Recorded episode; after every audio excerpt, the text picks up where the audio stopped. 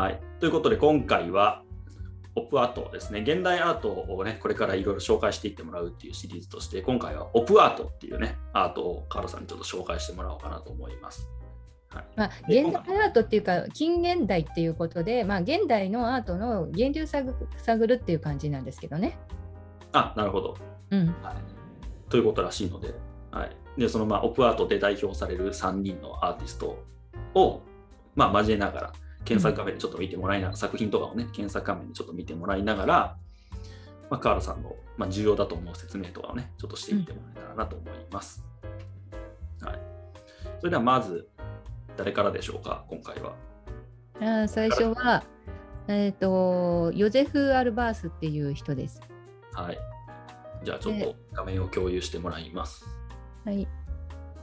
ちょっと待ってくださいね。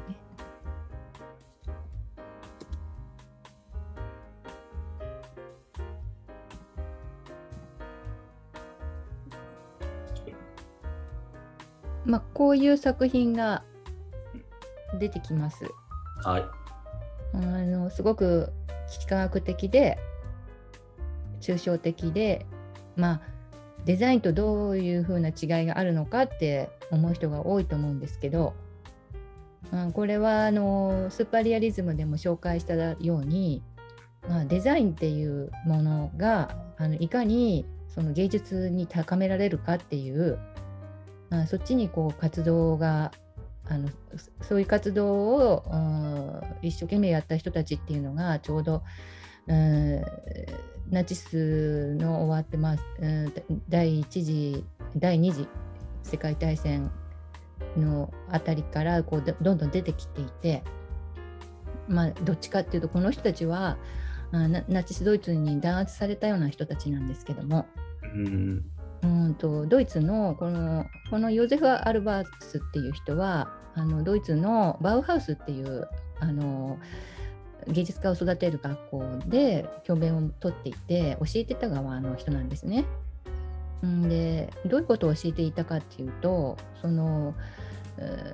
造形の仕組みの中に色彩とか造形のその作用の中に人間の目をこう騙してるっていうか錯覚させるような作用のあるそういう現象があってそれを科学的な目ですごくこう分析してそういうものを利用したデザインのあり方とか芸術の造形のあり方をあの考えていた人なんです。うん、うんでこれはものすごくこうあのなんていうの当時あの抽象絵画っていうのが出てきていて、えー例えばあのモンドリアンの世界なんかとすごくこう近いところにある制作なんですね。うん、だからあのその接点というかこれから新しいその芸術作品っていうのはもっとそういうその目の作用とかその目を刺激するようなあのそういう方向性で、えー作品を作っていったらいいんじゃないかっていう考え方がこの人の中にあるんですよね。ある種科学的な考え方だよね。そうそうです、そうです。で、それも科学的なものは何かっていうと、このオップアートをこの検索すると、こういう画面が出てくるので、これ、例えば、これを見たときにどう感じます？うーん。なんかちょっと膨らんでいく感じ。うん。なんか方向でこうぐるぐる回ってるように見えません？回転しているというか。別にこれ自体は回転してないんだけど、これが矢羽の羽のように見えて、うん。こっち側に動いてたり、これはこっち側に動いているような。わかった。今こうやってこの近づいたり離れたりしてみると、うん動くでしょ。じっとしてると分かんなかった。すすごいのよ。これさ、うん別に、あのインターネットの画面だから動画になってるわけじゃなくて静止画なんだけども自然にこれが動いて見えるのよねこれ。こうこうやって近づいたりこうやって。そうそうそうそうそうそうそう。はい、これ不思議な絵なんですよね。だからこれこれずっと見ててください。なんか感じません？たまになんか白い点が、うん、黒い点に見えたりする。そうそうそう、チカチカチカチカ。よく見ると全部白い、全部白なんだけど、まあ丸いはずなんだけど、これを目をこう動かしてるとなぜか目の錯覚で黒い点が見えてくるんですよ。これも人間の目が作る錯覚であのこれはどうしてそういうものができるかというとこの黒いバッグでこのグレーの線でこの白がああるとこの色彩の明度によって目が勝手にここにありもしないあの黒い点を作るんですよね。うんうんこれも一つの人間の目の不思議なところ。これもこう見てどう感じます？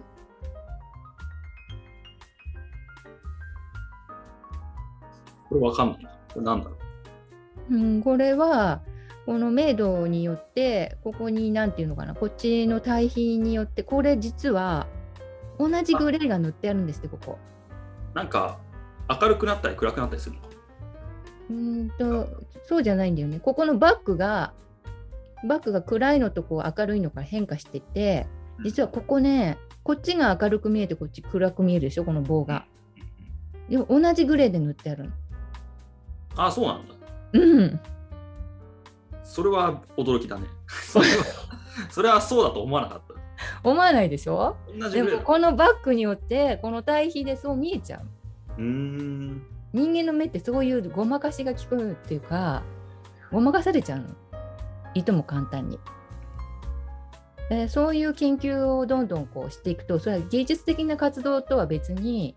そういうあの色彩心理学とか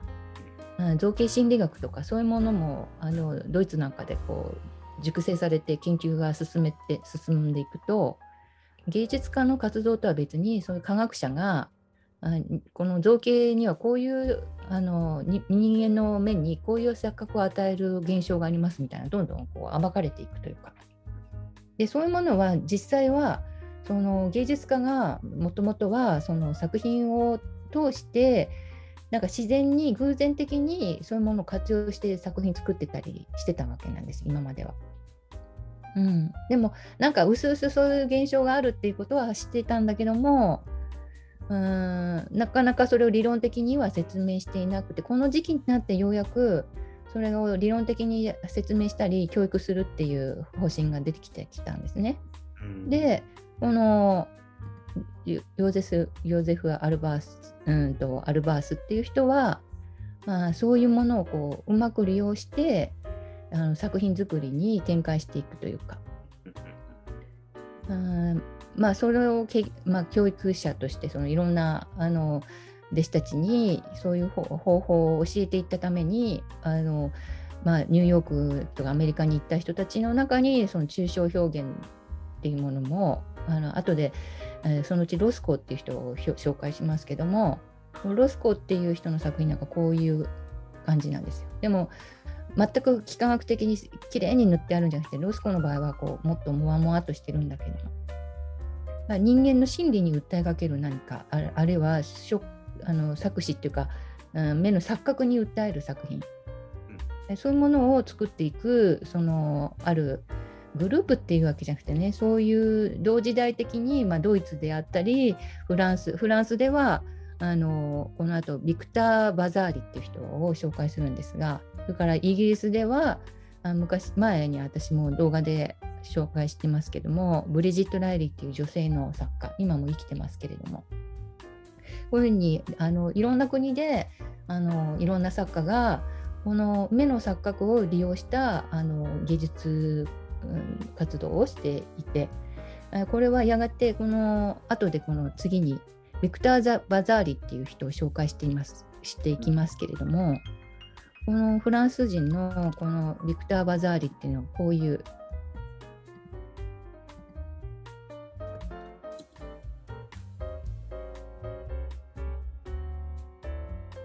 うん、こういう作品作風が出てきますですね。こういうの見てるとああのポップアートの例えば草間彌生っていう人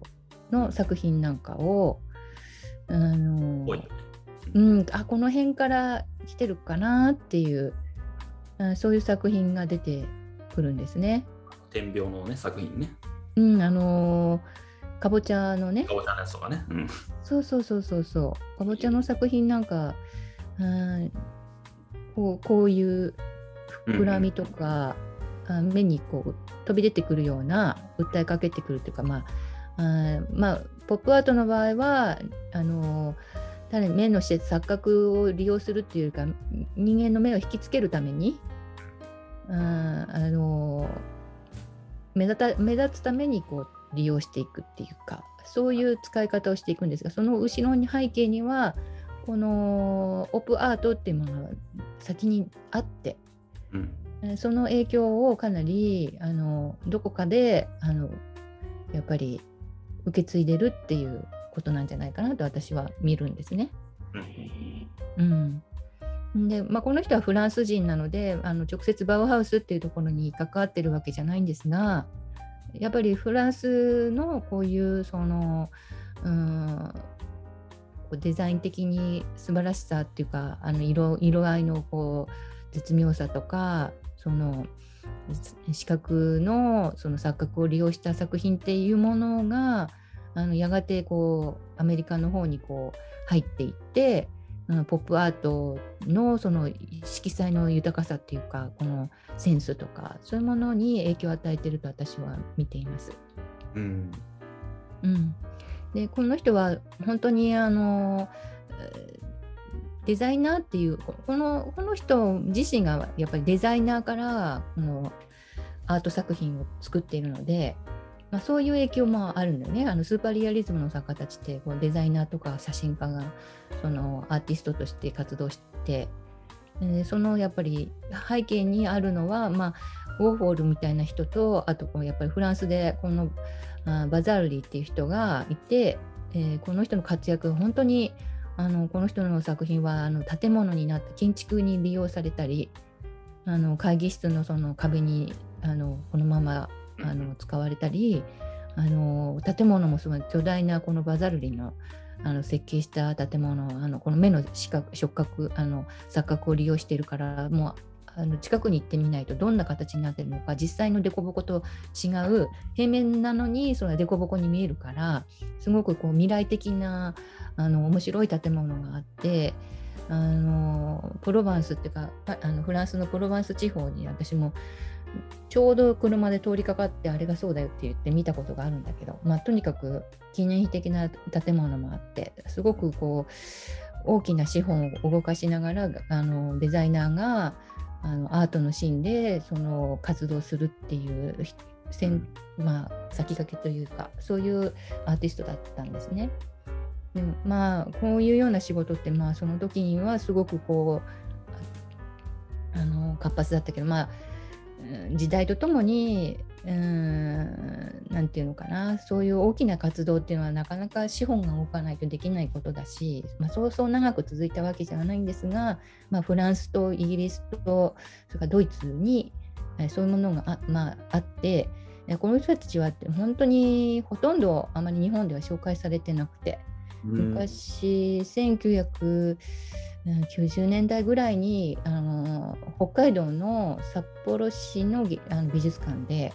一度展覧会があったみたいなんだけどなんか小さな薄いカタログしかできてなくて、それを見てあここれあすごく重要だなって思ったけどその後いろんな人にこれ重要だねって言ってもなかなか